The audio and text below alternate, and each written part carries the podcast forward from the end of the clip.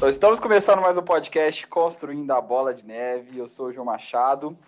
Hoje nós vamos falar um pouquinho aí sobre ah, a Bolsa de Valores, quedas, né? A gente teve alguns momentos de queda aí, agora a Bolsa está subindo muito. O que a gente tem que fazer, como a gente se prepara para isso, né? Como se proteger para esses momentos, que é muito importante, né? E temos aqui comigo, primeiramente, Bezão, nosso roteirista do podcast. Fala, Bezão.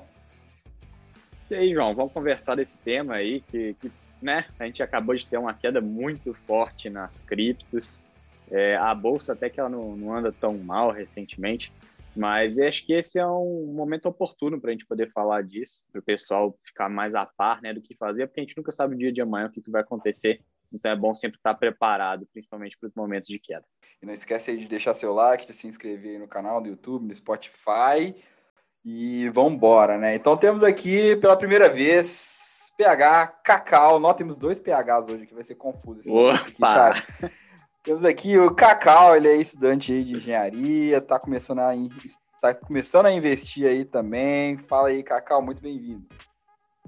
E aí, pessoal, é, obrigado. É, então, comecei a investir no ano passado, né? Aprendendo bastante aí sobre o mundo aí da bolsa de valores, etc.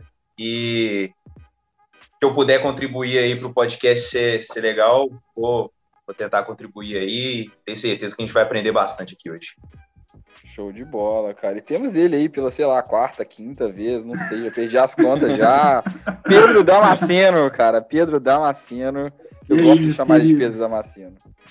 E aí, meus queridos, bom demais, velho. Não, bora falar sobre esse tema que, assim, porque quando, quando rola esse momentinho de, de baixa, para uns é, é, só choro, é só tristeza, mas para mim é Natal, cara, só felicidade. Nós vamos comprando tudo descontado e mês que vem a gente conversa. cara, tá tudo, tudo subiu, menos a IRB, né, cara? Como é que tá? Você, tá... Você tinha IRB, não tinha, ô, ô Pedro? Ô, velho, eu tinha IRB, mano. Eu entrei em IRB, tipo, 2020, 2005, quando caiu muito. Aí eu entrei, comprei, sei lá, acho que a 6, algum negócio assim. Aí foi, bateu 9, 10, eu vendi. Eu tinha um lote, vendi, botei um lucrozinho um pra dentro e comprei uns, coisas melhores, né? Que, pô, ser melhor que a IRB não é muito difícil, não. Quem diria que a gente diria isso, né? Se a gente for pegar alguns anos atrás, puta empresa boa. Puta eu empresa. até tinha não é, vontade é, de entrar antigamente. Nossa, nossa parece sensacional essa empresa. Hoje eu, então, graças a Deus que eu não entrei, né? Que não, furada que pois era. é, oh, inclusive, maldito anúncio, aquele de que o Warren Buffett tinha entrado, né, velho? Cara, era só ter ficado calado, mano. Tava tudo certo. Ai, mano, eu acho ótimo esse pessoal que fala que o Warren Buffett entrou nas ações, cara. E, e, o pior ainda é a IB, cara. É um setor que não tem como ir mal, cara. Resseguro, você tá fazendo seguro do seguro. Tipo assim, não tem como dar errado, né, cara? Como é que os caras conseguem perder dinheiro, velho? O gestor é péssimo mesmo, porque não tem jeito, né, cara? Cara, e, e como é que. E vamos falar aqui um pouquinho do que, que tá acontecendo agora, né? A gente teve um, teve um pouquinho dessa queda aí de cripto. Não sei se você tem. Eu sei que o Pedro não tem. Você tem cripto, Cacau?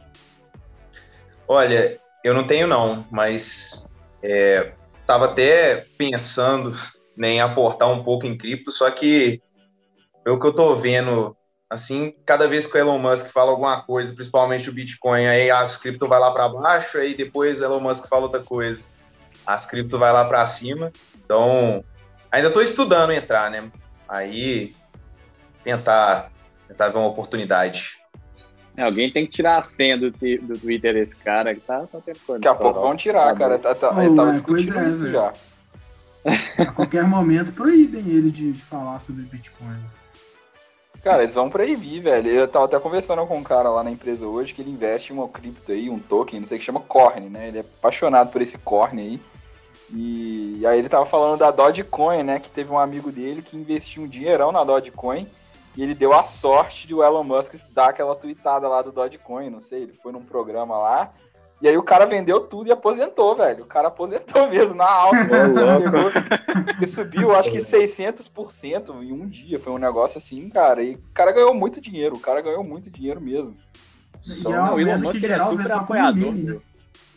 É, ele é super apoiador do Dogecoin. Parece que começou a ter muito tempo, se eu não me engano, começou em 2013, Dogecoin, mas principalmente recentemente o do Elon Musk vem atrás e fala que está trabalhando com o pessoal de, do suporte, desenvolvedores do Dogecoin.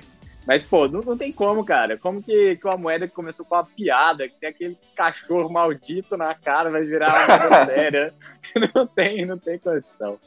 Cara, e o, e o pai é que, assim, é, muita gente, é, você ouve aqui rádio, principalmente aqui no Brasil, João, você, você ouve em rádio, aquela época que, ah, sei lá, uns dois meses atrás, que, que as criptomoedas estavam lá em cima, subindo bastante, e aí você, era propaganda na rádio assim, ó, assim, vista em criptomoedas, é, você, nossa empresa te ajuda a investir em criptomoeda. Assim, você olha aquilo e você fala, mano, assim, é, é uma coisa que é muito volátil, cara a palavra de um, de um ser humano ali já derruba o mercado inteiro. Se você tivesse seu patrimônio todo em, em criptomoeda, ou uma grande parte disso, você tá ferrado, cara. Cara, mas é, é, sempre assim, cara. E eu tô até lendo esse livro do ciclo de mercado, né, do Howard Marks, tá até aqui. E aí no, no livro ele até fala, né, que quando tá todo mundo anunciando em todos os lugares, é que a gente tem que começar a tomar um pouco de cuidado, né? A própria Bitcoin, né, tava batendo lá 300 mil, 300 e tantos mil, tava todo mundo, Bitcoin, banco falando que vai aceitar Bitcoin, né? Eu lembro que o JP Morgan, né, o maior banco dos Estados Unidos, tava falando assim, agora nós vamos ter cripto, cripto, não existe mais futuro sem cripto. Aí teve aquele problema lá da China, né, que teve aqueles, é, aquela questão lá do carvão, que eles tiveram que desligar a energia, e como a China é uma das maiores mineradoras de Bitcoin do mundo, acabou que o lugar onde minera Bitcoin também parou, né? E aí como não tinha mais tanto Bitcoin disponível, todo mundo começou a assustar porque não estava fechando as transações e começou a vender. E aí o preço do Bitcoin foi lá embaixo. Aí o JP Morgan falou que era o fim das criptos, né? Os bancos falaram que não dava mais. Então, assim, não dá para muito ficar acreditando em notícia quando tá caindo, né? Isso aqui é uma. A gente pode até começar a falar dessas questões de queda, né? Que não ficar muito ligado nas notícias, assim, também, que senão você pode acabar seguindo um pouco esse efeito manada, que é um que o Howard Marks sempre fala no livro né, existe até uma, é, assim, uma coincidência infeliz, né? Que é, que é com, com, com, relação à capa da revista The Economist. Eu acho, né? Que é tipo assim, sempre que ela fala, ah, o mercado tá top. É igual Mab.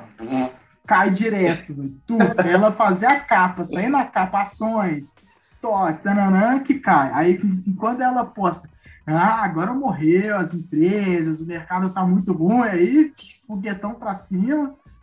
Eu, eu, acho engraçado essas, essas relações. Aqui no. Aqui eu vi uma que fizeram com a Veja. Foi um negócio ah, é a com Veja. a Veja. Acho que foi, foi o quê? Foi tipo fevereiro de 2020. A Veja fez uma. A capa dela, né? Era sobre, sobre ações. Aí, março, Covid e só circuit break, circuit break, circuit break. cara, é muito doido. Isso é igual Madden, né, cara? É só tá o cara no Madden lá que ele machuca, né? E. Pô, e é nossa. Eu tô não, percebendo. Uma... Como é que é, Cacau?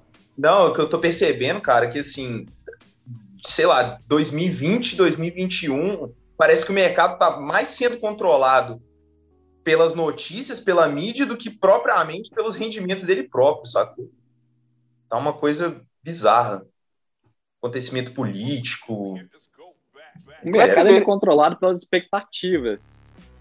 O, o mercado é um mecanismo de, de descontados, descontos futuros do, dos, cash, dos cash flow das empresas, né?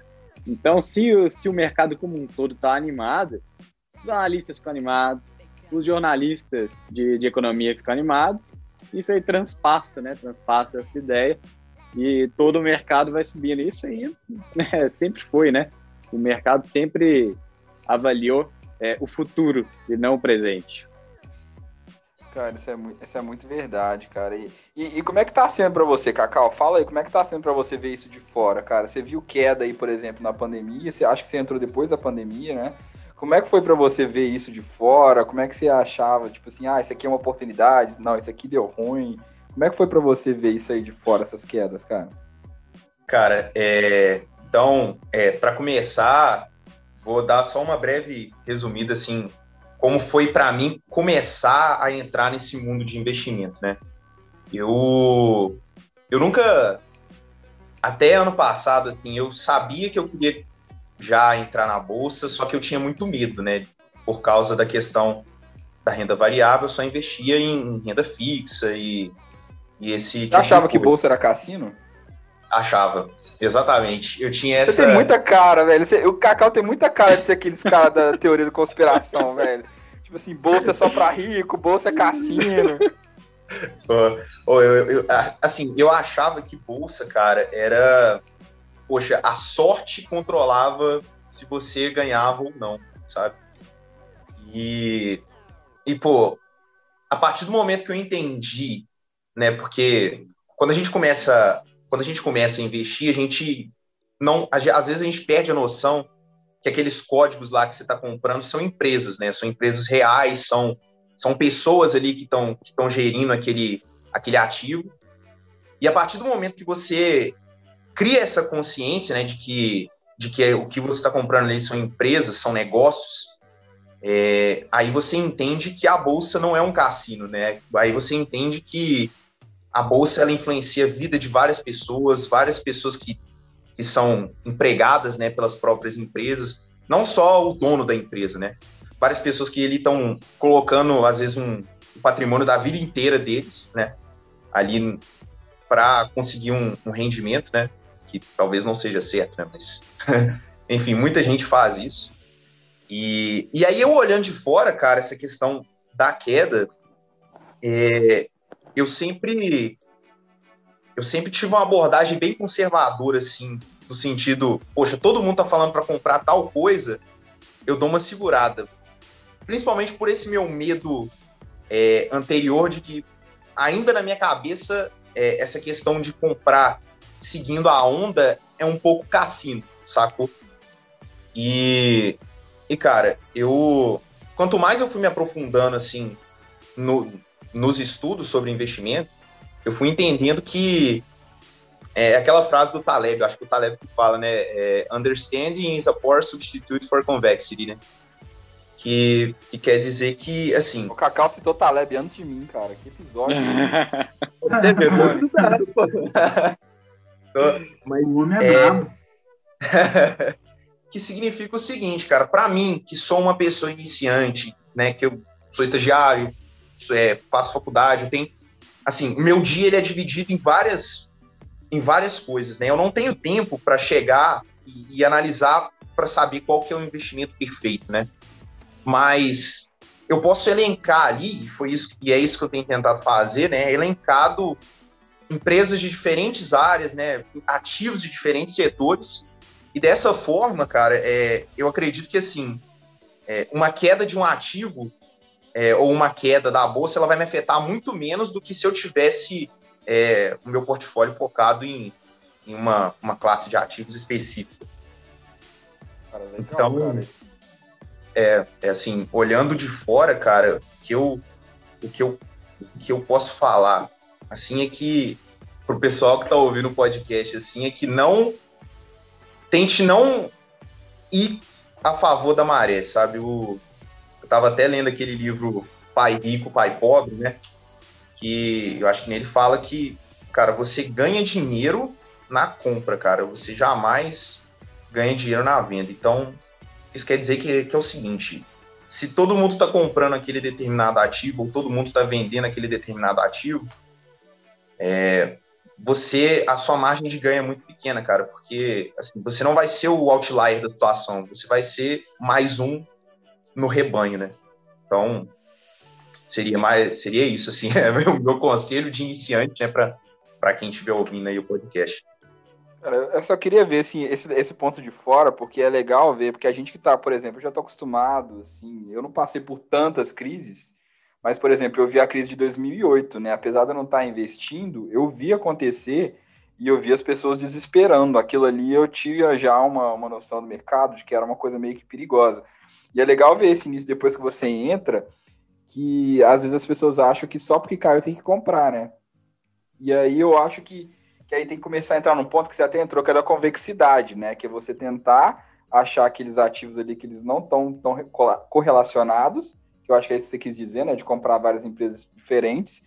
Para, se, se subir, você ganha, e se cair, você tá, tá protegido, pelo menos, ou talvez você ganhe, né?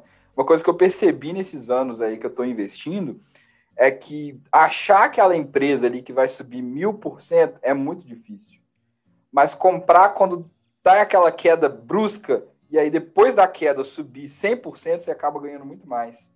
É, então esse que é o momento que você ganha de verdade. Esse é o momento que o Warren Buffett ganha as porcentagens dele. Esse é o momento que o Ray Dalio ganha as porcentagens deles. Não é achando aquela empresa que vai subir mil por cento, a Amazon, né? É, é, achando aquele momento que você vai estar tranquilo com a sua convexidade, com a sua né, inteligência emocional, para você comprar o ativo certo, né? Tanto que eu falo que você estudar o ativo não é só para você achar o ativo bom, é para você saber que aquele ativo é bom quando ele cair, aí você compra feliz. Né? Então, isso que eu gosto de, de falar. Então, é muito legal ver alguém de fora já vindo com, esse, com essa ideia, né? De vindo com, essa, com esse pensamento de convexidade, porque por mais que ele não esteja investindo 10 mil por mês, ele já está se preparando, né? quando ele investir 10 mil por mês, ele já vai estar tá ali com essa convexidade na cabeça. Acho que o importante isso... salientar aqui também, João, é sempre avaliar qual que é a natureza da queda. A queda em si, ela não quer dizer que você tem que comprar, não quer dizer que você tem que ficar parado, não quer dizer que você tem que vender. Você tem que avaliar cada uma das naturezas da, da, das quedas.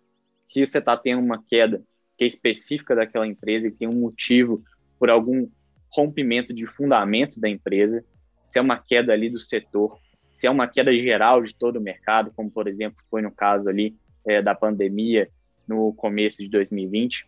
Então, isso que é importante. acho que as quedas elas podem sim trazer oportunidades, mas nem sempre são oportunidades. Assim como grandes altas, não necessariamente elas indicam que já era.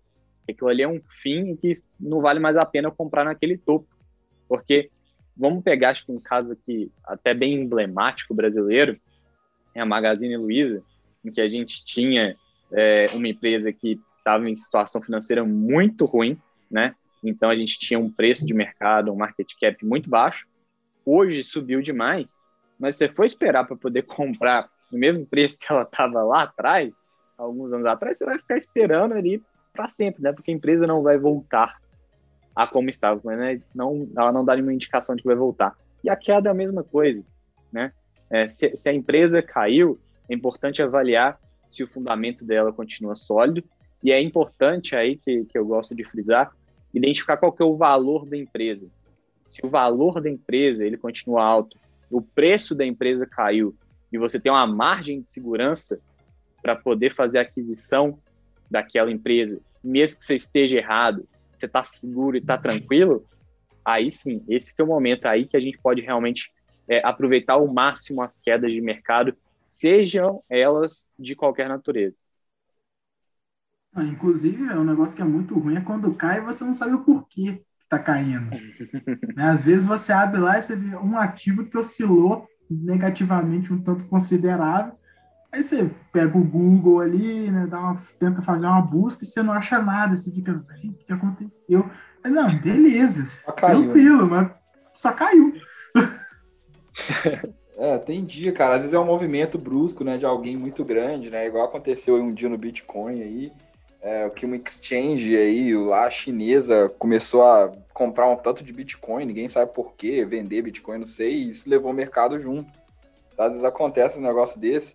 E aí eu achei legal, cara, que, que o Bezão falou da Magazine Luiza. E esses dias eu tava até postando no Instagram, né, sobre a Monster, né, que foi um caso emblemático aí da Bolsa Americana, que foi a ação que mais subiu na história, né, que se você tivesse investido mil dólares, né, na Monster lá 30 anos atrás, você teria hoje 2 milhões de dólares, né. E, e mil dólares... Isso, mil dólares 30 anos atrás era muito dinheiro também, né, tem que lembrar disso.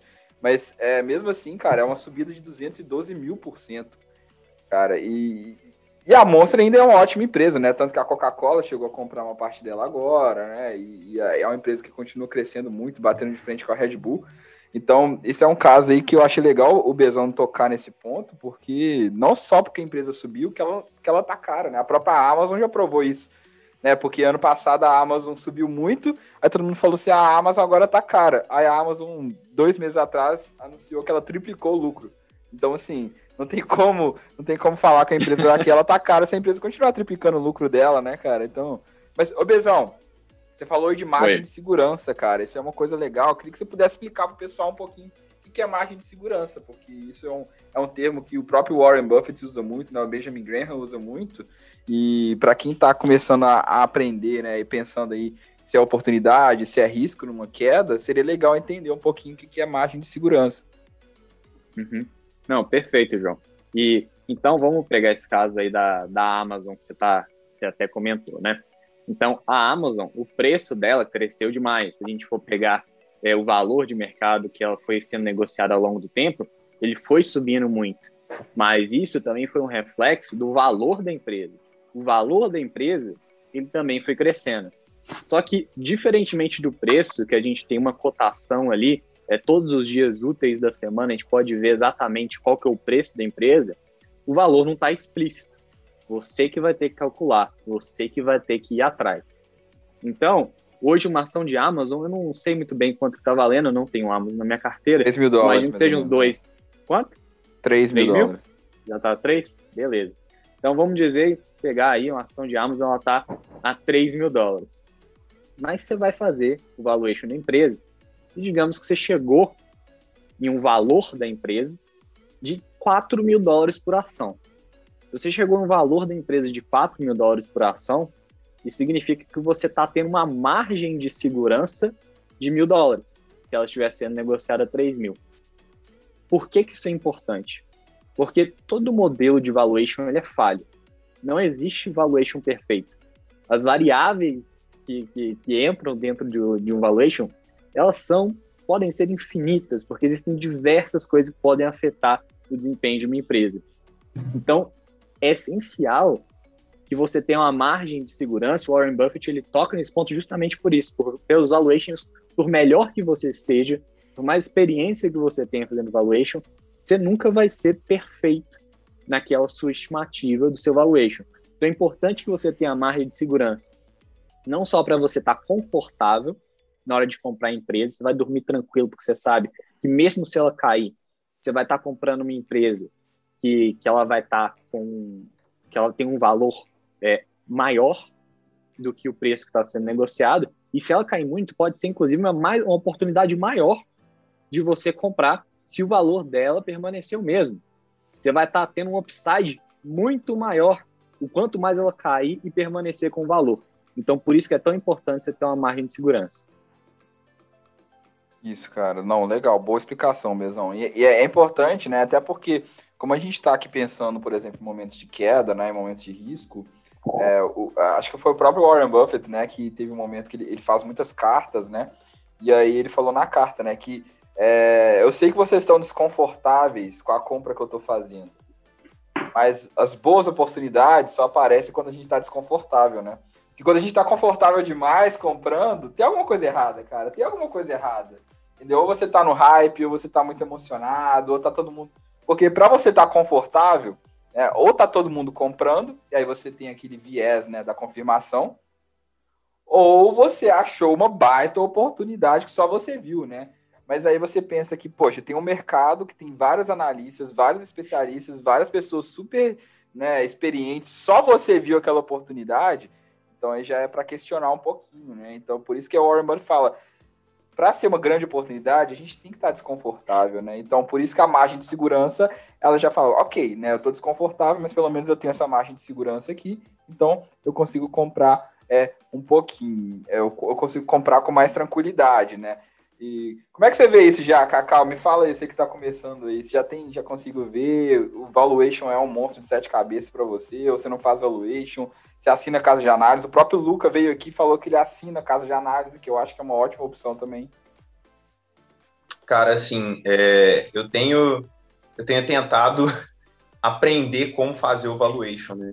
Então, ainda é um pouco um monstro de sete cabeças para mim, porque igual eu falei, assim, às vezes é como eu não sou é, eu não sou do ramo financeiro, né? Eu não, não tenho não faço uma graduação para isso, nem nunca, tem muito pouco tempo que eu me atentei a mexer com isso, acaba que, assim, eu, é, o estudo ainda, ainda continua sendo um, um monstro de sete cabeças, né? Mas tenho tentado, né, fazer, leio alguns, alguns, é, algumas análises, né, de, de algumas pessoas que entendem mais do assunto. Além disso, tento olhar sempre é, os indicadores, né? Então, por exemplo, um site que eu gosto muito, né, o Status Invest, ele, ele mostra vários indicadores, né, do, do da, da, ação, etc e tal. E aí eu vou tentando, assim, claro que eu, não, eu não, ainda não faço, né, um, um, uma análise perfeita, né, da empresa, né, mas, assim, é, é, tudo, eu considero como uma escalada, né, tudo uma construção. Então, é, por mais que, por mais que eu ainda não, não saiba a ação perfeita, né? Assim, eu, eu pego uma ação e olho, olha, acho que, acho que essa ação aqui tá, tá mais ou menos, os indicadores dela tão bons. Mesmo que eu não saiba que se a ação é perfeita ou não, eu, eu tento, eu, eu tenho tentado entender mais, né? E também isso faz parte do processo, né? O erro, o acerto, é, tudo isso assim constrói o bom investidor, né? Eu acredito muito nisso. Você faz valuation, Pedro? Cara, então, velho, eu não, eu, eu não faço, né? Eu já pego pronto. Mas assim, cara, tem algumas coisas, velho, que eu, que eu, levo em consideração antes de eu tomar uma, uma atitude, né, de compra, de venda e tal. Então, assim, além né, de olhar os indicadores, de olhar um artigo, de buscar opiniões, um negócio que eu faço bastante, que inclusive o Peter Lynch, ele fala muito sobre isso, que é analisar a vida. Né? Então, um exemplo aqui, pô, foi esse dia. Cara, eu comecei a namorar tem um ano já. Cara, quase todo mês, mais de uma vez por mês, eu tenho que ir na Pets. Comprar ração, comprar, comprar areia para os gatos da minha namorada. Eu vou com ela. Cara, cara, pegou muito mal isso. Né? é, vou lá com ela, mano. Eu fiquei assustado aqui, eu pensei que era uma piada que tava vindo. Assim, não. Não, cara, aí, velho, a gente vai lá na Pets várias vezes, mano. Cara, e é uma lógica assim, mano, eu, eu não tenho cachorro. Eu não tenho nada aqui em BH. Eu nunca olhei pro lado pra ver uma Pets. Sempre que eu vou, tá sempre cheio.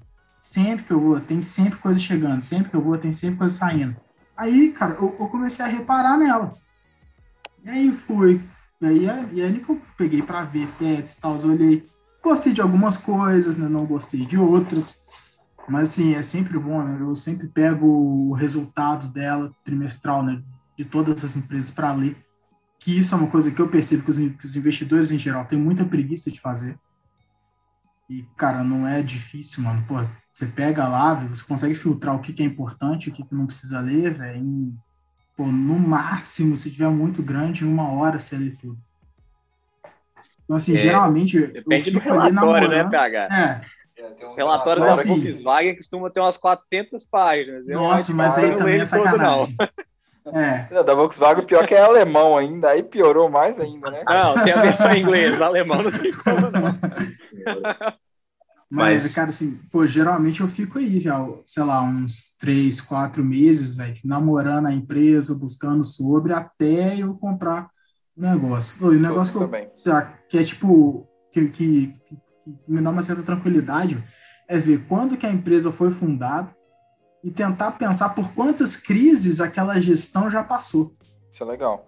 Porque, pô, Isso se é eu pego lá, velho, pô, uma empresa que foi fundada em 1910, isso, cara? E, a, e os gestores estão lá mantendo ela bem e tal até hoje. Nossa, isso me dá muita tranquilidade. É, só em cima disso que você falou, rapidinho, de observar o mundo que você falou, eu tenho um exemplo, assim, muito bom, que é o do Flávio Augusto comprando o Orlando City.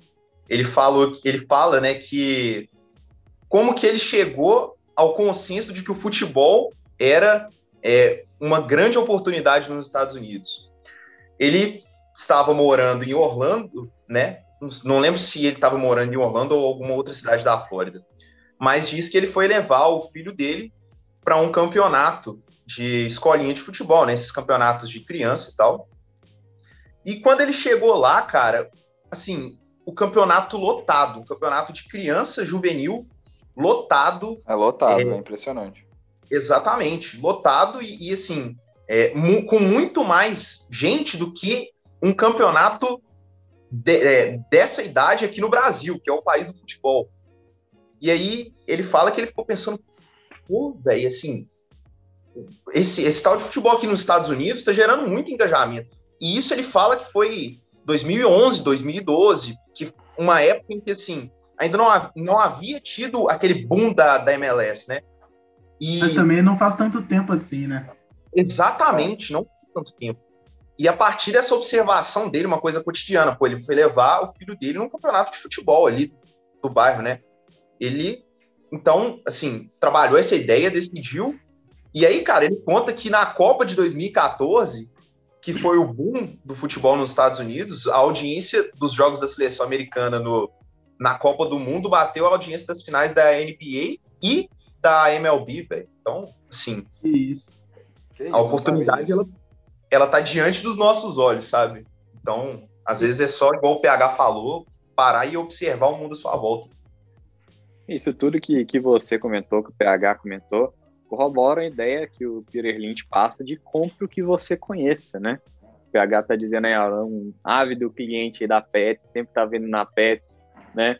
É, aí o, o, exemplo que você deu é do Flávio. Quero saber se ele né? divide os dividendos com a Júlia, só isso eu quero saber. Essa aí ficou constrangida, você não vai é. ter que responder. É, não, não vai, nem mostrar, não vai nem mostrar esse episódio pra Júlia, não. Não escuta esse aqui, não. Ficou ruim esse episódio. Mas eu acho que é, é um ótimo lugar para poder se começar, né? Comece por aquilo que você conhece não necessariamente aquilo que você conhece vai ser, vão ser empresas boas e bem precificadas. Mas é, o é um meu chip é da Oi. você começar. Não, olhando pra esse lado aí não é uma boa ideia, não, cara. Aqui. Mas, por exemplo, celular da Apple, né, cara? Por exemplo, eu sou um exímio comprador da Apple e uma coisa que eu fico assustado, né? A Apple é uma empresa que eu acompanho muito, é que a Apple, ela tá querendo deixar de ser uma empresa de hardware e se tornar uma empresa de software, né? E quando você para pra pensar, isso é muito louco, porque a maior, né, a maior fonte de renda dela é o iPhone. Mas aí eu tava olhando que a Apple, né, tem, por exemplo, todo mundo que tem iPhone acaba tendo iCloud, porque você precisa ter aquele pagando um dólar ali, que um dólar não é nada, para você guardar suas fotos. E aí todo mundo que tem iPhone tem o iCloud, que é um dólar a mais. Então aí ela já chegou, acho que esse último resultado, a 600 milhões de inscritos, cara. Então nós estamos falando de 600 milhões de dólares garantidos por mês né? Claro que ela tem todos os custos dela e ela está cada vez aumentando mais esse ganho, né? E é uma empresa que a gente está. A gente a margem é muito maior, né, João? A gente usa iCloud, cara. A gente usa iCloud. Né? Então é muito louco isso. Não, mas, e a margem é muito maior, isso aí que é interessante. É, a, as empresas, elas gostam dessa transição, né? Para para empresas de para se tornar ter um business mais voltados a serviços, mais voltados a software, porque eles têm uma margem muito maior do que o, o, os produtos físicos aí. É, eu acho que você, você, até comenta bastante, né, que, que, a Tesla, por exemplo, é uma empresa de tecnologia. Eu diria que a, a Tesla é uma empresa que tem o potencial de se tornar uma empresa de tecnologia, mas que hoje não é uma empresa de tecnologia. Se você for ver as margens brutas e líquidas da Tesla hoje, elas são idênticas às margens das montadoras que a gente tem aí no mercado, né? Então, ela tem muito potencial, mas não é ainda uma empresa de tecnologia. E à medida que ela conseguir trans, é, transicionar, né, passar por essa transição, ela conseguir implementar melhor aquele robotáxi, conseguir implementar melhor todos os mecanismos de direção autônoma e todos os outros serviços que ela deseja implementar, aí sim ela vai se tornar uma empresa de tecnologia. Mas hoje ela é uma empresa automobilística, montadora de carros. E a Apple, de uma maneira assim, análoga, mas que a Apple assim, ela é bem mais profitable do que a Tesla ela é hoje, ela tem essa parte de hardware dela, mas transicionando para um setor de serviço, ela consegue ter uma margem muito maior. Isso é uma coisa legal também de se avaliar, né? Avaliar quando você está fazendo análise de empresa, qual que é a margem da empresa que você está trabalhando, que você está avaliando, qual que é a margem dos pares dela, qual que é a margem do setor, e buscar margens altas porque margens altas também indicam vantagem competitiva. Se a empresa ela consegue ter uma margem algo por um longo período de tempo, indica que ela, que ela tem uma vantagem competitiva. Isso daí é algo essencial quando você está pensando em comprar uma empresa, que ela tem uma vantagem competitiva sustentável.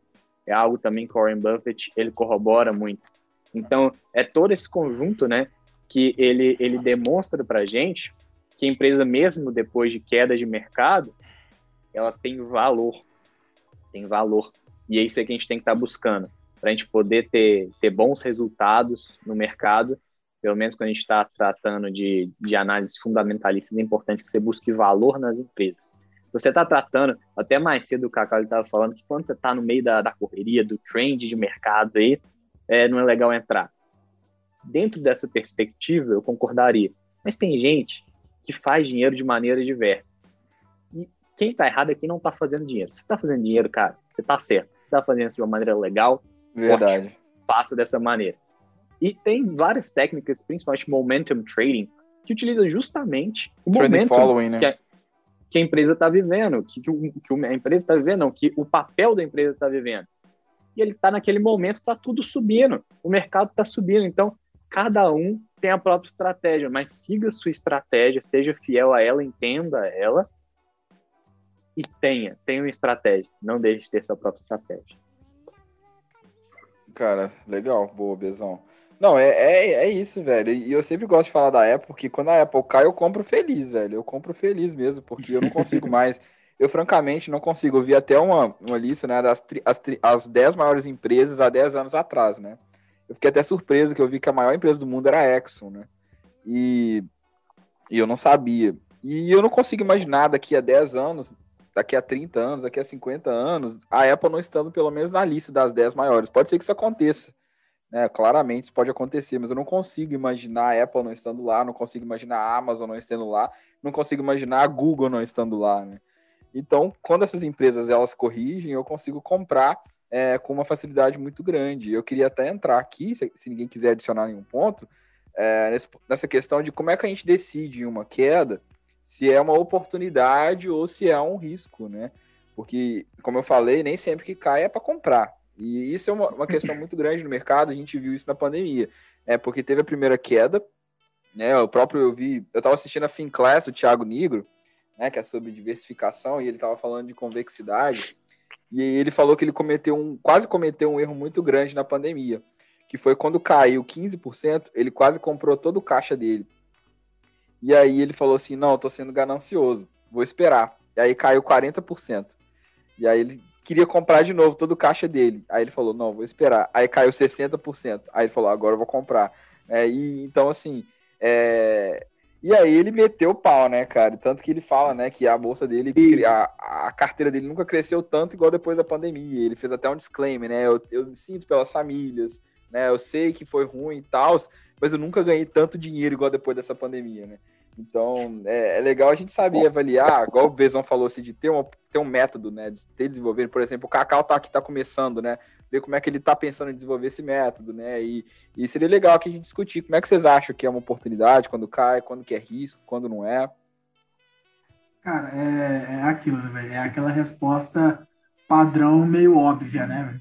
Mano, se você conhece o que você tem, o que, que a empresa faz, nicho de mercado, fica muito fácil de você identificar se é uma oportunidade ou não sabe? Então, assim, pô, se você sabe, e, e, às vezes até mesmo quando é, quando é uma bolha, sabe? Quando, uma bolha, sacanagem falar isso, porque eu ia dar um exemplo de uma empresa aqui. Banco Inter, dei, caguei. cara, cara, é, cara, agora é vai dar audiência, agora vai dar é. audiência, é. vai, vamos lá, agora vai começar a treta, vamos embora. É muito fácil véio, você olhar para Banco Inter a nove reais, velho, conhecer, sabendo o hype que tem em cima dessa empresa, você vê ela nove reais e falar, hum, não, deixa pra lá. Pô, é muito fácil fazer 9 reais. Comprei. Pô, um lote. O máximo vai valer perder 900. Pô, e é uma parada que o próprio hype fala sozinho, velho. Tanto que tá aí, velho. Cara, menos de um ano, aí é 70 reais o negócio.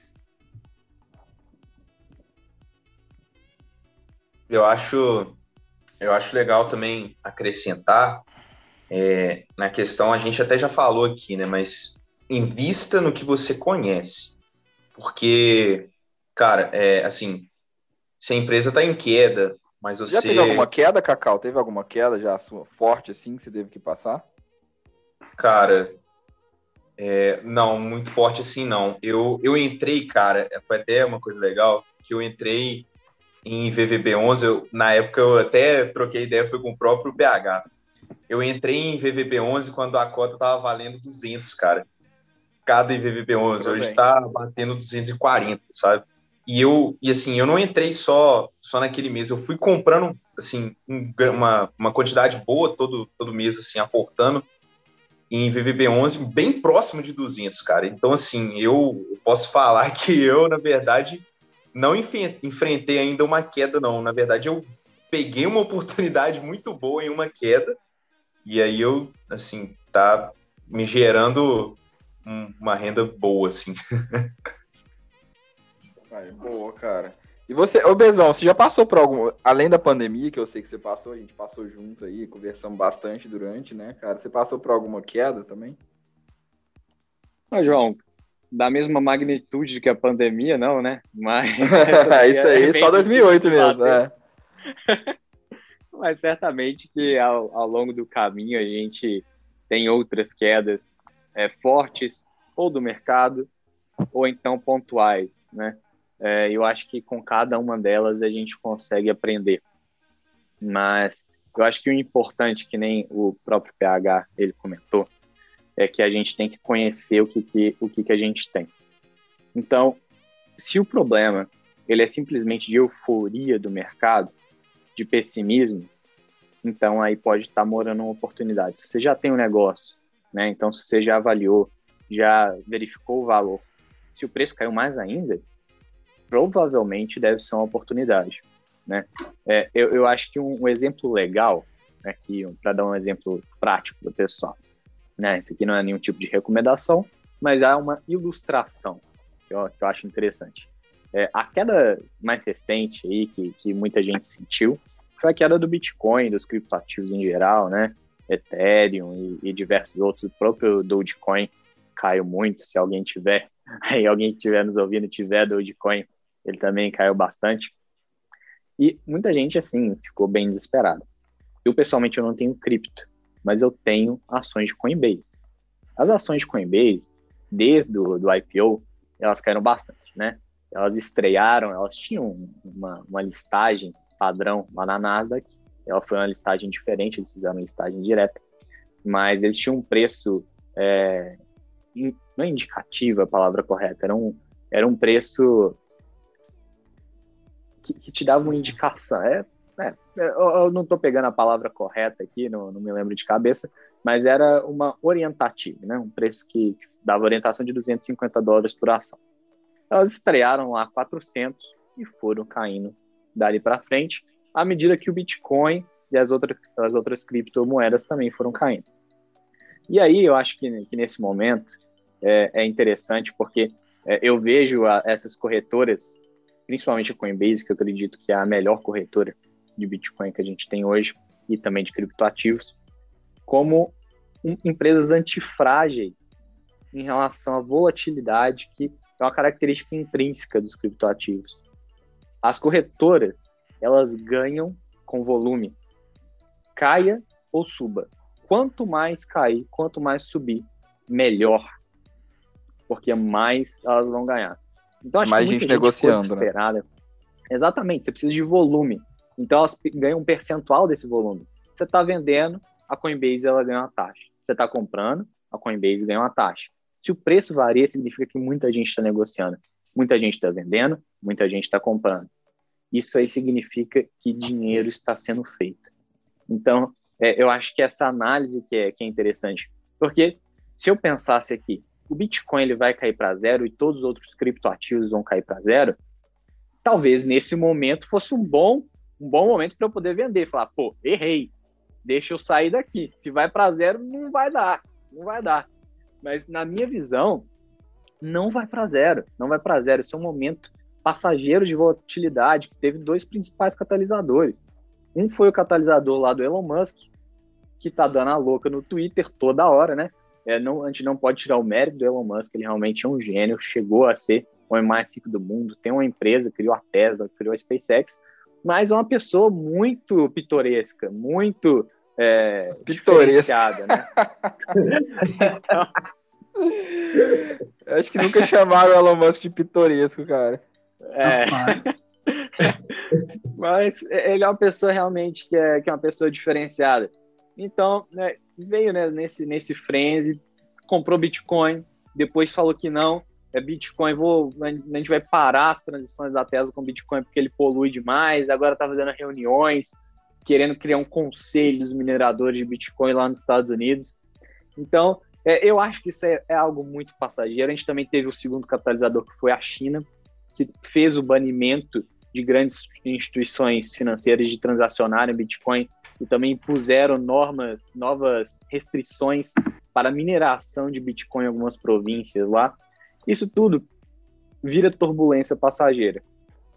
Se a gente, mesmo que a China ela deixasse de mexer com Bitcoin, a gente tem todo o resto do mundo que é muito grande e que tem, nós temos diversas outras criptomoedas e diante do cenário macroeconômico que a gente vive, principalmente, eu acredito que as criptomoedas elas fazem muito mais sentido de, da gente possuir criptomoedas de uma maneira geral, não criptomoeda X, criptomoeda Y, mas do que as, as moedas fiat currency.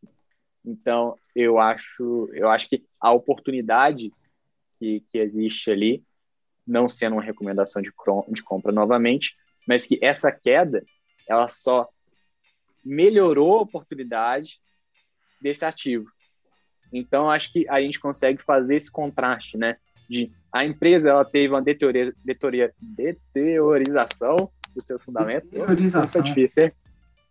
Essa palavra foi difícil. palavra difícil demais, aí dá nisso, cara. Não, só tinha muitas sílabas aqui, não, não, não deu muito certo. Mas se ela teve ou não teve, né?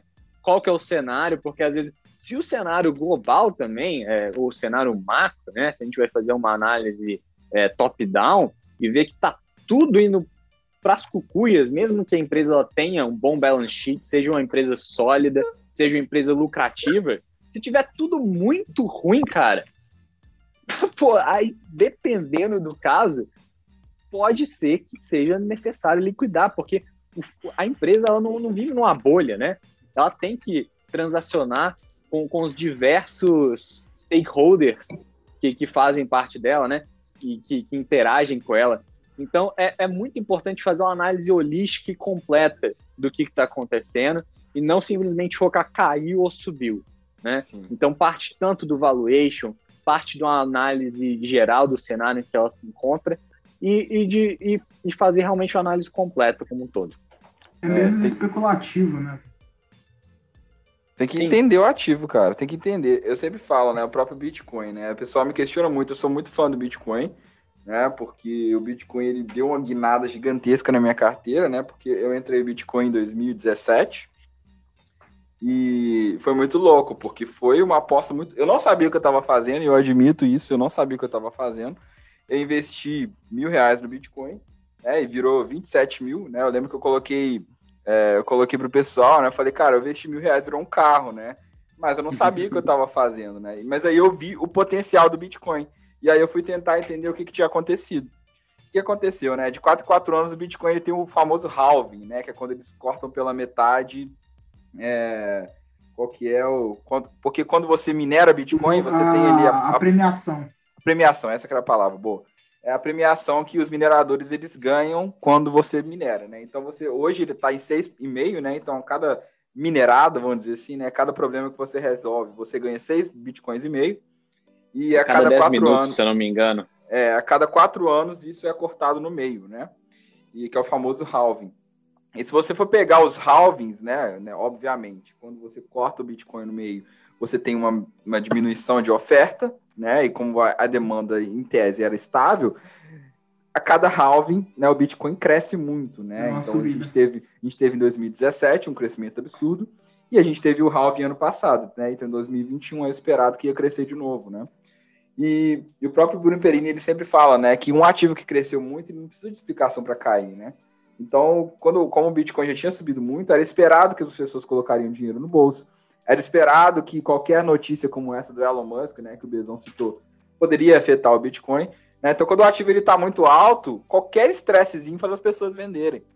Né? Então, por isso que é tão importante a gente conhecer né, o ativo, né? E eu acredito muito no Bitcoin, né? A gente vê que só 2% da população tem Bitcoin hoje. Eu vi até o, né, o CTO da Hashdex, né, que é uma empresa aí que, que lançou o primeiro ETF de cripto aí na, na América Latina, E ele explicando, né, que nos anos 2000, quem gostava de internet era só os nerds, né? Só as pessoas que gostavam de tecnologia, né? E hoje a gente não vive mais sem internet. Né? Então, no início do Bitcoin, lá em 2011, 2012, quem gostava de Bitcoin era só os nerds também, né? Só que os caras ganhavam o Bitcoin antes do primeiro halving, era 50 Bitcoins por mineração. Né? Então, esses caras hoje eles estão muito ricos. É, e era então, muito mais fácil de minerar, né, João? Era é muito igual mais hoje. fácil. Então, a gente tem que entrar nessas oportunidades e aí a gente tem que usar aquilo que, que a gente sempre falou aqui, né? Que é a convexidade, que é a opcionalidade, que é você ter né, essa assimetria onde você pode ganhar muito, como foi o que eu fiz. Então, coloquei o dinheiro lá, esse subiótimo, se, se cair, cara, perdi mil reais ali, trabalha, recupera, sabe? Então, você não pode se expor ao risco da ruína quando cai. Então, se cai, você pode aproveitar a oportunidade se você conhece o ativo. Então, eu sei que daqui a três anos vai ter outro halving. Então, o Bitcoin a 30 mil, para mim, foi uma oportunidade e eu quis comprar. Mas pode ser que ele caia mais, pode ser que ele caia para 20, pode ser que caia 15, né? Antes do, do último halving, ele chegou a cair a 5 mil. Né? Eu lembro que até o Charles Vix, ele lançou aquele raio de o raio, né? Gente, compra Bitcoin, pelo amor de Deus. Tá 5 mil. 5 mil, como assim vocês não estão comprando, né? E aí agora, quando chega a 60 mil dólares, aí todo mundo quer comprar. Então, é, entender essa queda, eu acho, para ver que a oportunidade é o risco, tudo gira, tudo que vocês falaram, na minha visão, é entender. Entender o que está acontecendo. Né? Então, se você não entender que o Bitcoin tem o halving, né? Por isso que ele vai cair um ano depois. Se você não entender que ele vai subir quando tiver o próximo halving, se você não entender nada que está acontecendo, você vai virar só mais um seguidor de manada aí e vai ficar só perdendo dinheiro. É, inclusive vemos que o João tem um preço médio negativo com o Bitcoin, né? Depois isso daí. né, cara, eu comprei, comprei bem. Mas assim, foi uma aposta, eu não sabia o que eu estava fazendo, né? Eu já falei que foi um caso totalmente fora da curva, mas que me ensinou muito. Mas que bom. Que, né? Mas que bom, né? É. Mas foi um aprendizado muito bom, cara. E eu acho que as pessoas têm. Aí eu comecei a tentar entender porque eu queria fazer de novo.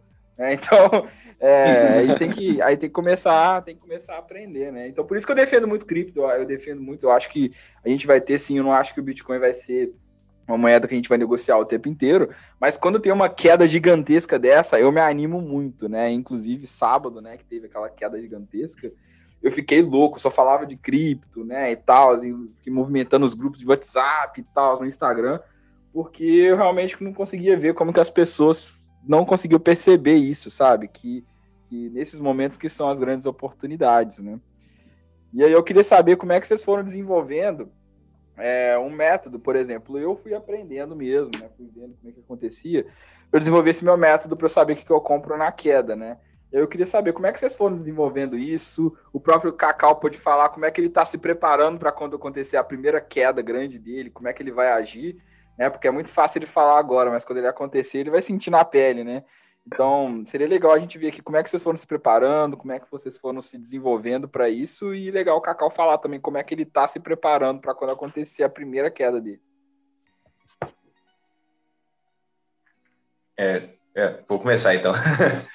é, eu, assim, eu, o, que eu, o que eu tenho tentado fazer é primeiro apostar em empresas que eu que eu acredito que vão que vão performar bem, né? Então, é, é, um exemplo, a própria, própria Itaúsa, né, que, assim, eu acredito que é uma empresa sólida, é, própria, própria ETF, né, de IPPB11, que é outro exemplo, que eu acredito também que, assim, é, essa exposição ao mercado americano e essas próprias empresas que o ETF contempla, né, Apple, Microsoft, etc. Então, são empresas que é, são empresas é, fortes, são empresas que é, não antifrágeis, né? Mas assim, são empresas que, que têm uma perspectiva de crescimento.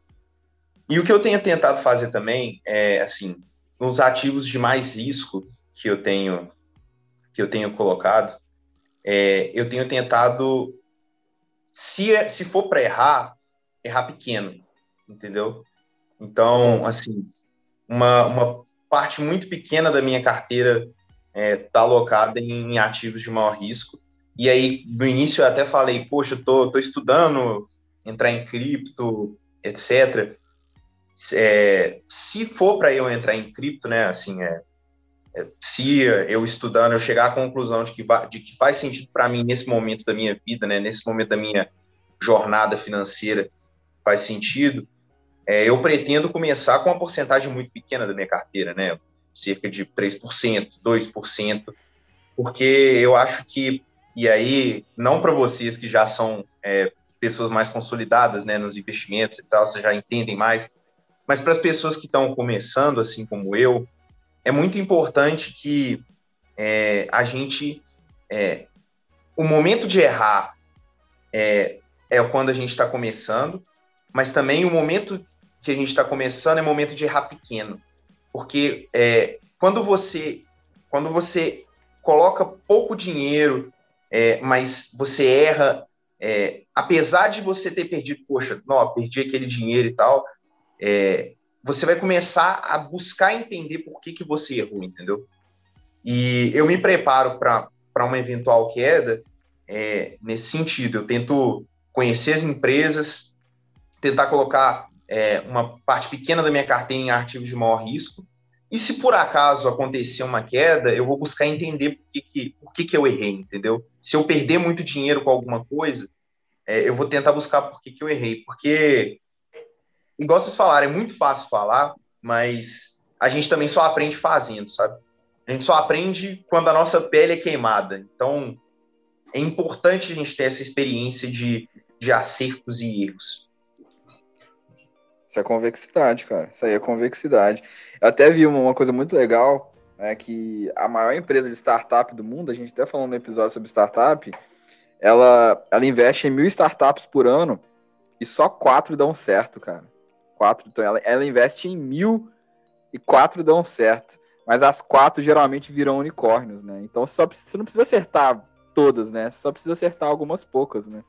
Então, é isso aí que é a convexidade, que se você perder ali algumas poucas ali que dá muito, mas uma dá aquela disparada, e aí você vai, vai aprendendo, né? E aí, pegando o seu, pegando seu próprio exemplo, cara, assim, você, você investiu mil reais em Bitcoin em 2017. Não sei como é que era a sua situação financeira, mas eu acho que assim, se você perdesse, vamos supor ali, 90% daqueles mil reais, é, isso talvez impactaria muito pouco na sua, na sua carteira, né, na sua saúde financeira. E isso é importante, assim, você investiu no Bitcoin, você até falou assim, não sabendo, né, sem saber, mas ao mesmo tempo aquele dinheiro que você investiu, se você tivesse errado, você ia errar pequeno, né? Exatamente. Era Adquirir é conhecimento empírico. Eu, eu, sempre falo isso daqui, como que é importante você adquirir Verdade. conhecimento empírico, né? Porque é o, é o preço que você está pagando para a vida te ensinar e te dar esse conhecimento empírico, né? Eu, eu gosto de pensar assim, é, nesse, nesse começo, que nem o Cacau falou, no, no, começo, por isso que é também importante começar cedo, você não vai ter é um patrimônio muito grande, você vai estar investindo com pouco, e você vai pagar pouco para esse curso da vida, né? Então você vai aprendendo aos poucos, você vai pegando experiência, porque não adianta ter só conhecimento teórico, tem que ter experiência empírica também para você construir é, uma bola de neve. To, to, não só sua bola de neve, mas conhecer, construir é, a sua estratégia de investimento e saber como agir. Você está tranquilo também é, nos momentos de queda, nos momentos de alta e saber como que, que você tem que agir, qual, e, qual, seguindo a sua estratégia que você vai ter traçado, você já vai ter vivenciado. Legal, cara. Quer adicionar alguma coisa, pegar? Tá calado, cara. Nada, eu tava, tava esperando o Bezão terminar pra falar o meu. Cara, é uma coisa que, que eu vejo, né, que pra mim é, é uma, uma vantagem, é que eu sou uma pessoa muito tranquila. Então, assim, é tipo, por eu ser assim, acaba que, que é difícil de eu desesperar tanto em uma queda ou de eu ficar muito eufórico quando algo tá muito alto. Então, assim, né, eu consigo ponderar bem né, nesses dois extremos. Mas, falando aí sobre, sobre preparo né, para queda, etc. E aí vai um, um, testemunho aqui nesse podcast meu de mudança. Que é, se você pega ali o primeiro podcast que eu participei, né, eu não tinha reserva de emergência. Ó, oh, eu lembro disso, cara, eu lembro. Eu lembro que até te xinguei na hora lá, né? É, pois é. E, inclusive, isso não é algo que eu condeno, tá bom? Se você é novo, jovem, aceita riscos, vai lá, quebra o pau. Mas, mas agora, velho, cara, eu, eu tô tipo, com alguns pés atrás com o mercado atual. Então, assim, eu faço parte do clube de pessoas que acha que a qualquer momento a galera vai querer realizar lucro e a gente vai voltar para o patamar de normalidade. Eu não acho que, sabe, que o novo normal seja as bolsas do jeito que tá. Então, assim, né, eu agora, eu tô, tô, tô fazendo compras mais seletas, né? Nesse ano eu aportei no Brasil uma vez, todos os outros aportes meus foram nos Estados Unidos principalmente tentando né, aproveitar aí as, as oportunidades de variação cambial, porque para mim é um absurdo o, o Brasil, que é um, um, país com o potencial que tem, ter aí a moeda mais volátil do mundo, uma das mais voláteis do mundo. Então, assim, né, eu já eu tô, tô, tô, tô começando a, a entrar em um momento de, pô, eu quero ganhar em dólar e gastar em real. Mas eu também quero ganhar em real. Então, ainda tenho, sabe, mais de. Acho que a minha carteira tem 50% aqui, uns 20, 25% Estados Unidos, e eu estou gerando ali, um, eu quero chegar nos 10% de ouro, que vai ser o caixa que eu vou que eu vou usar caso caso aconteça o que eu estou esperando. Espero que não aconteça, mas se acontecer, eu estou ali preparado. E a minha carteira, como ela é composta de empresas de empresas tranquilas, empresas que, já que os gestores já têm muita confiança do mercado, experiência e tal, então eu fico mais tranquilo. Né? Minha carteira não é uma carteira muito volátil, uma carteira que, pô, que em um dia sobe 30, no outro cai 20, fecha o mês com mais 15%. Não, então, então fica aí, né? A dica. Eu tô, tô, tô esperando o pior, formando caixa, que é o melhor que eu, que eu vejo, é o melhor que eu faço. É, expor a bundinha na água se subir, mas ficar com a boia se. se é, só, só, só complementando uma coisa, que assim, eu, eu, enquanto eu escutava o PH falar, é que assim, é, todo, todo, todas as vezes que a gente fala que alguma coisa, que a gente fala que não é uma recomendação, é, assim, para quem está começando a investir, cara, internaliza isso, porque assim, geralmente a gente tende a, a a escutar muito, poxa, tal ação ali é muito boa, tal empresa é sólida, é, tal, não sei, tal ETF é muito bom de entrar, tal fundo imobiliário é legal. Cara, assim, uma, uma coisa que eu, que eu tenho percebido é, se você, você, se a sua opinião for, não, não, não, te, não for co, co, convergente, né, com essa recomendação que você está que você está ouvindo, cara, não entra, sabe? Porque, assim, isso, isso até para aprendizado, cara, porque só quando você tem, só quando você tem a sua pele em jogo, quando você busca entender, busca saber sobre determinado ativo, é que você vai se tornar esse esse investidor preparado para uma eventual queda.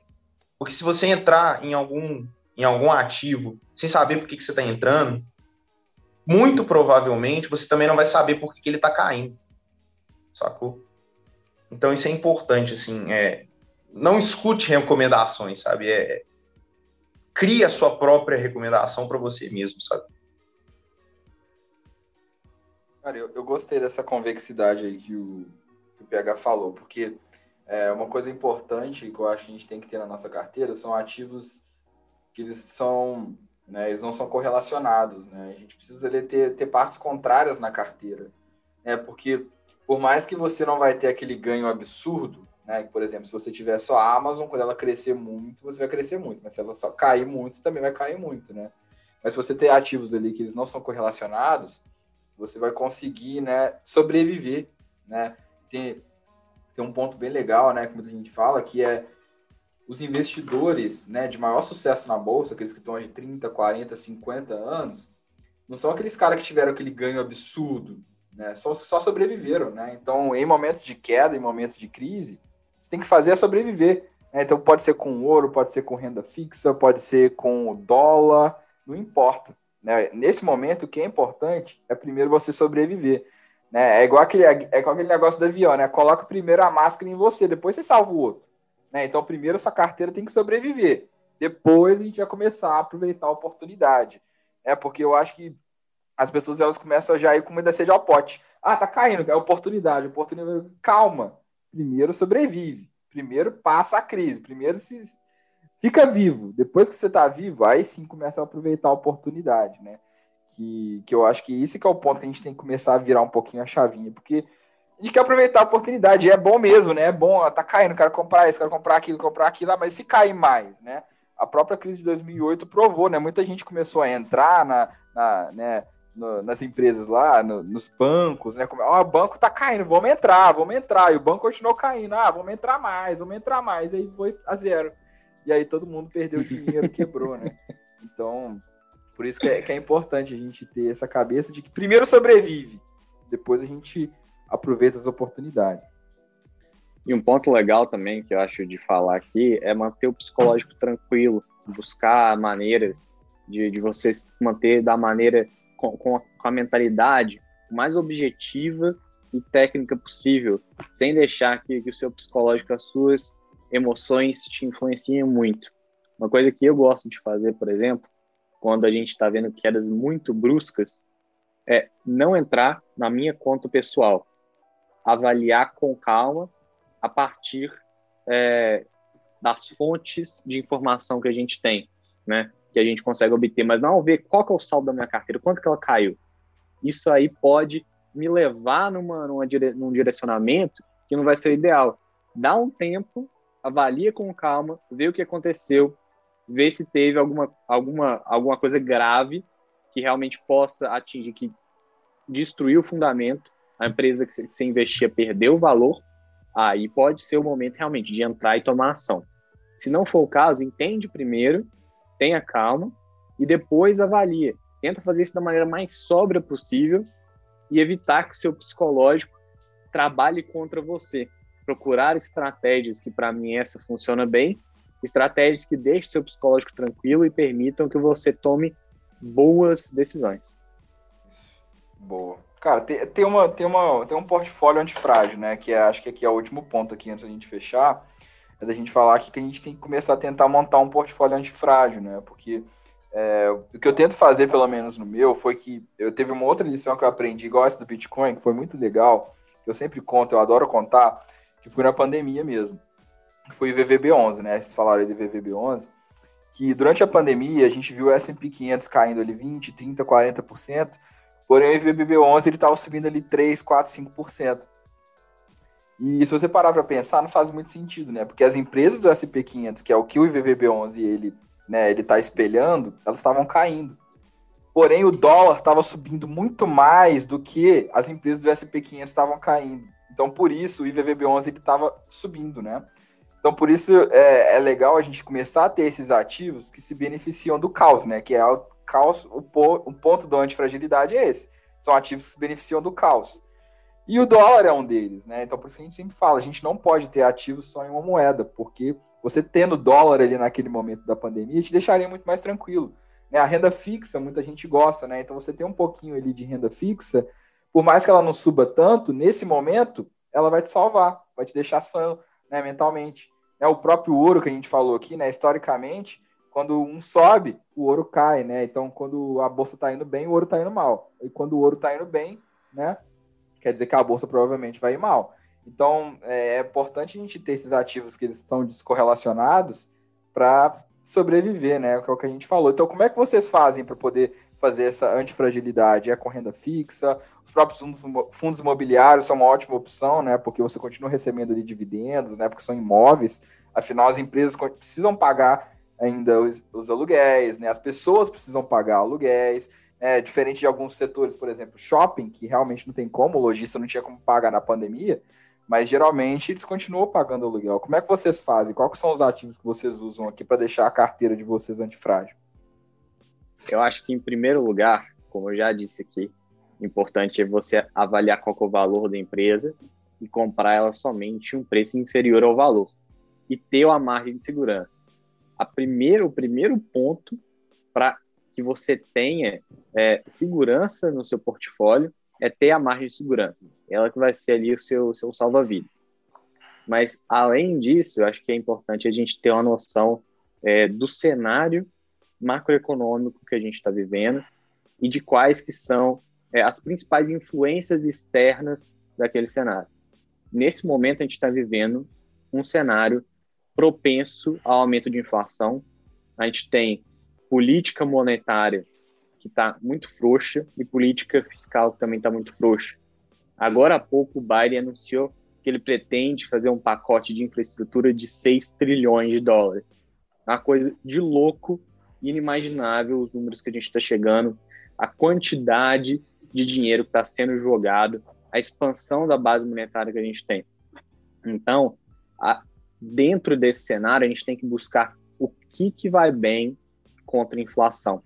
Eu, pessoalmente, eu não gosto muito de commodities, mas as commodities, historicamente, elas tiveram uma das melhores performances contra a, Vale está aí para mostrar isso, né, cara? A Vale, Sem a gente, é, mostraram aí que a Ibovespa teve essa recuperada até os 120 mil pontos, mas é, é, 60% disso foi a Vale, né? Porque a uhum. Vale ela tem ali a, a maior posição de Ibovespa. Então, na verdade, a Vale puxou a bolsa. Né? Uhum. Então, a commodity é muito importante nesses momentos, né, Bezão? Desde Brumadinho, a Vale ela quase que triplicou de preço. O minério de ferro ele subiu demais, né? Com toda essa. Quando a gente vai ver, está sendo gerado muito dinheiro, né? E também está tendo uma demanda grande por, por minério de ferro. Minério. E acaba que o valor do minério de ferro ele acaba subindo. Né? E, e junto a isso, quem produz minério de ferro também sobe. Então eu tenho uma mineradora de ouro na minha carteira que ela faz um pouco desse papel também e eu busco ativos também que, que tem, que, que fazem a venda de produtos inelásticos. O que, que são produtos inelásticos? São aqueles produtos que, mesmo com a variação do preço, mesmo se você subir o preço, a quantidade é, em que eles são comprados, ela não varia muito. Geralmente, esses produtos são os produtos uhum. essenciais, são os produtos de supermercado, né? é, são, são remédios que você precisa de ter e que mesmo que o preço vá subir, você vai comprar, né? Então, e, e, esses tipos de ativos, eles também vão bem contra a inflação.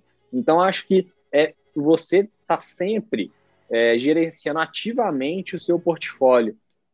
Eu, eu, eu não sou daquela tese de que você vai comprar o negócio, vai morrer, vai deixar ele ali, acabou nunca mais os cenários eles mudam. E outra coisa que é importante também, é, é que, que eu acho até, até engraçado de quem pensa no hiper longo prazo, é de que como que você vai poder avaliar qual é o estado da empresa lá no hiper longo prazo. Você tentar fazer uma avaliação de onde que a empresa vai estar daqui cinco anos já é difícil, cara. É bem difícil. Daqui 30 anos, então, poxa vida. Por isso que é importante você ter uma gestão ativa e estar tá sempre avaliando é o que, que você tem, quais são os riscos e se, e se a empresa continua relevante e, e continua com o potencial de te trazer retorno. Cara, para mim, velho, é, é, o, o, principal é a diversificação, que nem o Bezão falou, mas também a alocação dos ativos dentro da minha carteira. Então, assim, por exemplo, eu gosto, por mais né, que, eu, que, a maior, que a maior parte da minha carteira seja atualmente ações nacionais, eu sempre gostei muito de, de ter essa exposição a dólar e aos Estados Unidos. Se eu pego aqui, cara, desses 50%, quase 30% é IVVB11. Sozinho. E nem, e nem é porque, porque eu comprei muito mas porque eu, eu comprei em uma época que estava tão baixa, ele cresceu muito até agora, que eu hoje eu posso me dar o luxo de comprar sem precisar esquentar a cabeça, que o preço médio está lá embaixo. Então, assim, é uma coisa que. Isso daí. E, e mais, eu só, eu só deixo né, ter essa porcentagem tão grande por ser um ativo lá de fora. Porque de resto, cara, eu nunca passo aí de, de 10%. Né? Se for 10%, está estourando muito. Você fala 10% manter... por cada ativo, né? Cada ativo Isso, específico. isso, por ativo. Eu tento manter bem mais abaixo. Então é aquilo, pô, caso algo sobe muito hoje, pô, eu geralmente aporto início de mês. Então eu pego lá, Tá, olhei. Tá, esse daqui subiu muito, então eu não, eu não vou comprar. Vou comprar o outro. Pô, tem uma empresa que eu gosto muito que é, que é, que é Localiza. Cara, vai dar mais de mês, velho, que eu não compro Localiza, velho. Porque só sobe o negócio. E eu, eu amo a empresa, eu vejo muito futuro. Mas ela só sobe. Se eu compro ela, eu passo a ficar muito exposto ali. Eu passo a tomar muito risco ali, né? Vai que amanhã eles lançam uma nota falando, sei lá, porque todos os carros estragaram. Cara, eu, eu tomo. Que trágico. Cara, trágico mesmo. Muito. Cara, eu tomo muito. Mas é isso, é, e é, é muito isso que, que, que o Bezão falou, né? buscar uma carteira composta por vários ativos diferentes, de vários segmentos diferentes. Pô, ao mesmo tempo que eu gosto muito de localiza, uhum. cara, eu sou apaixonado com Costco. Uhum. Gosto demais, eu acho um, um modelo muito diferente daquilo que tem dentro dela. Sabe? Eu, eu, acho que eu até conversei com o Bezão sobre quando eu entrei e tal. Cara, e é um negócio assim. É tipo até meio difícil de entender o porquê que eu gosto tanto. Mas eu gosto muito. Já comprou na Costco não? Nunca. Interessante nunca isso, comprei, cara. Velho. Eu só cara, queria legal. fazer uma ressalva aí, PH, sobre o, eu dizer sobre vários ativos. Eu, eu não acredito em vários ativos. Eu acredito que existe um nível de, de diversificação interessante, por quê? Para se evitar riscos localizados. Porque você nunca sabe qual que vai ser a próxima empresa onde vai haver uma fraude. Tá? E isso é um risco localizado que é muito difícil, muito difícil para o investidor individual identificar onde que isso pode acontecer. É uhum. claro que você pode avaliar históricos, né? Verificar, porque às vezes tem aquelas empresas lá que tem aqueles shady business, né? Por trás dos panos ali, que, que é bom você evitar.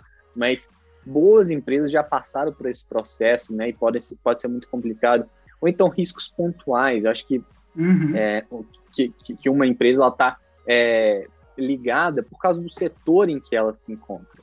É, um exemplo legal disso é, por exemplo, é, no ano passado, a gente tinha é, aquelas notícias de que existiam frigoríficos brasileiros que estavam com problema de Covid. É, se eu não me engano, acho que era nos frangos ou na carne bovina. E aí a China foi lá, barrou é, a importação do, da, da carne brasileira.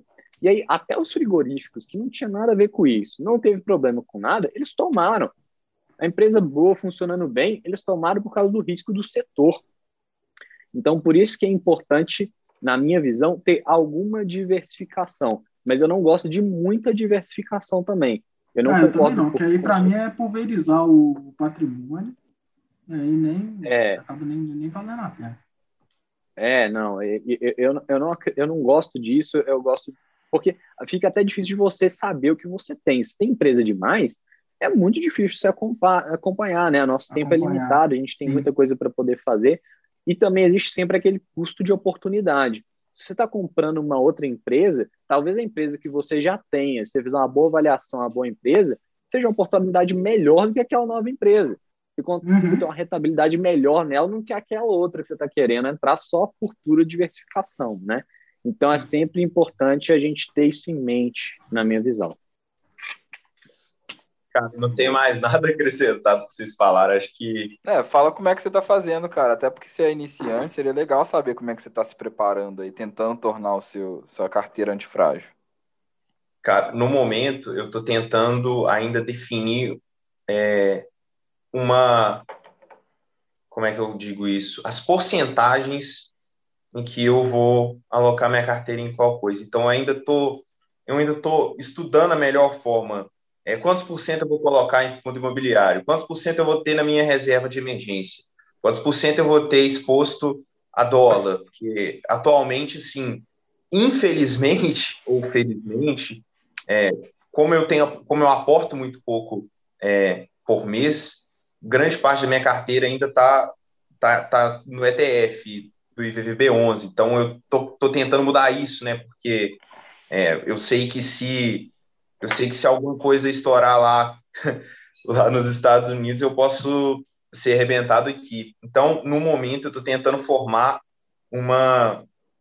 criando mesmo a própria estratégia de quantos por cento é, de cada setor, inclusive, quantos por cento eu vou colocar de banco no meu. Que eu acho importante é, eu ter pelo menos um, um banco ou dois, talvez, na minha carteira, porque historicamente é, os bancos são as instituições que, por mais que ocorram muitas crises, eles sempre têm ganhado dinheiro ao longo dos anos, né? Principalmente aqui no Brasil. No Brasil, né? É. Exatamente. Então, principalmente aqui no Brasil, o investimento em bancos é, ele é muito forte. Então, é uma coisa que eu tenho tentado colocar na minha carteira. A questão dos fundos, a questão do dólar e tentado estudar aí também outras formas. Eu que sou do setor da engenharia aí, tentar olhar também alguma coisa no setor energético, né, que eu acho importante, né? para o futuro Inclusive, mesmo. Taesa fez a alegria da galera hoje. Exatamente, cara. Exatamente. Então eu tenho Taesa, mas há um tempo atrás eu cheguei a cogitar a sua compra, mas ficou só, na, só, no, só no namoro ali. Mas, mas então, assim, é isso, é tentar tentar definir assim uma, uma porcentagem de cada ativo para você fazer a, a convexidade, né? Não pulverizar os ativos, igual vocês falaram aí, mas tentar ter uma diversificação definida, né? É, mas gostei, cara, gostei. Eu acho que é, a ideia aqui é basicamente essa, né? Ter esses ativos aí convexos. E galera, se você não tá sabendo, né? Então temos aí a nossa novidade, né, não, Bezão? Isso aí, João. Conta para ele aí.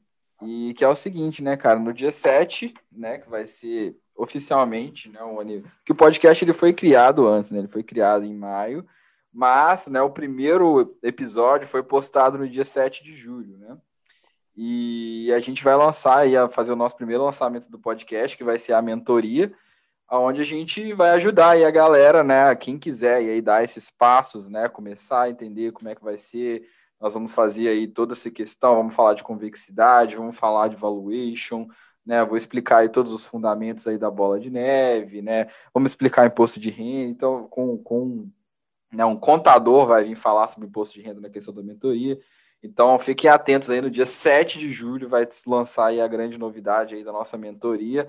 E aí, se vocês quiserem aprender mais sobre isso que a gente tem falado aí nos últimos episódios, fiquem atentos aí.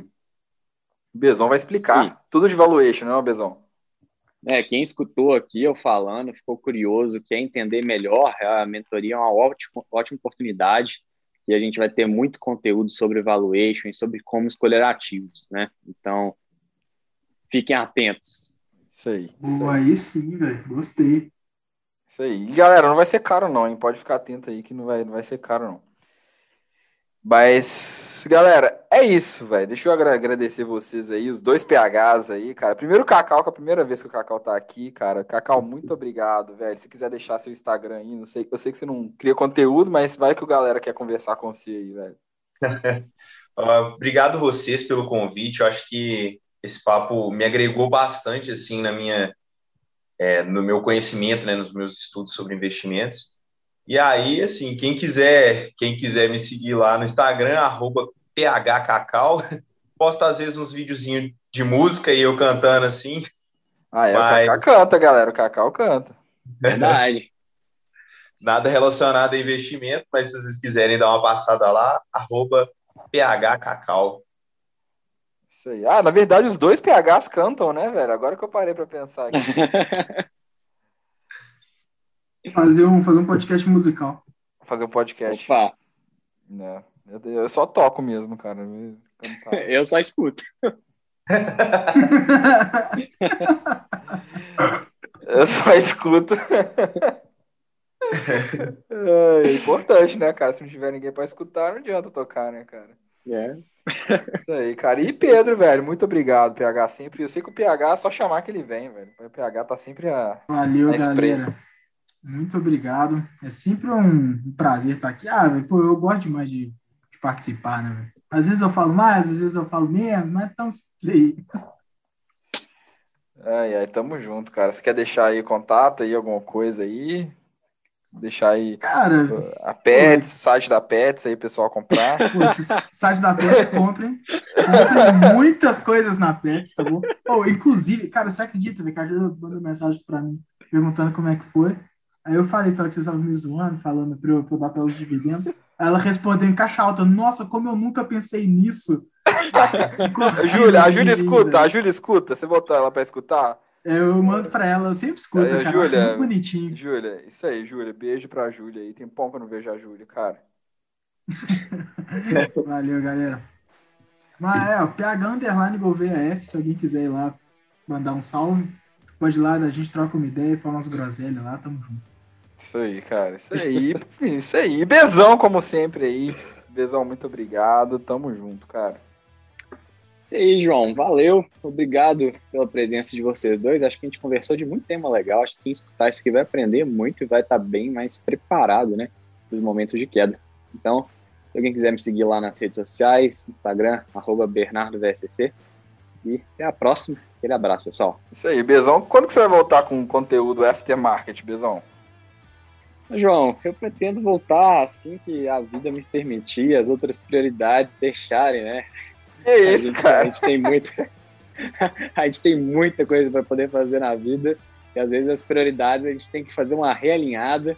É, eu aí. acredito que seja só uma pausa, mas que no futuro os posts diários voltem. Isso aí, o Bezão tá preparando o conteúdo de valuation lá pra ensinar pra vocês na mentoria, galera. Então tem, tem um Isso motivo aí também.